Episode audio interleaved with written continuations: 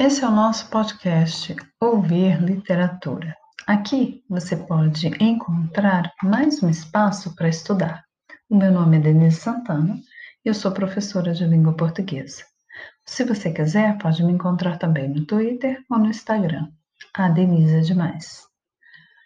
A nossa proposta é contar histórias de narrativas literárias que auxiliam o aluno do ensino médio a interagir e a se inteirar sobre a construção narrativa da literatura que é cobrada nos vestibulares de modo geral. Aqui teremos um lugar apropriado para você ouvir o que a literatura tem para te contar.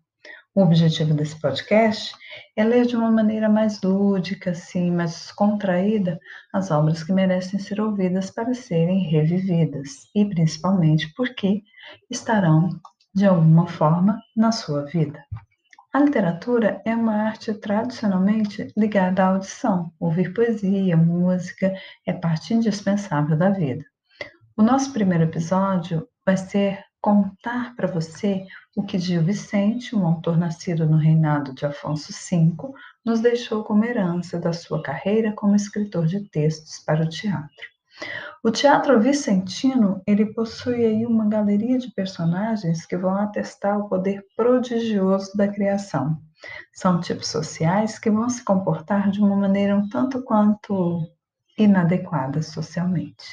Comportamentos que nos vão fazer repensar, refletir sobre como era o homem naquele tempo e também sobre como é o homem de hoje. E aí você pode perguntar, mas de que tempo estamos falando? A gente está falando mais ou menos do ano de 1500, onde Portugal, de alguma forma, chega até o Brasil. E aí o Velho da Horta vai ser do ano de 1512. E essa primeira historinha que a gente vai ouvir, vocês vão perceber o quanto ela traz de ensinamento para a gente.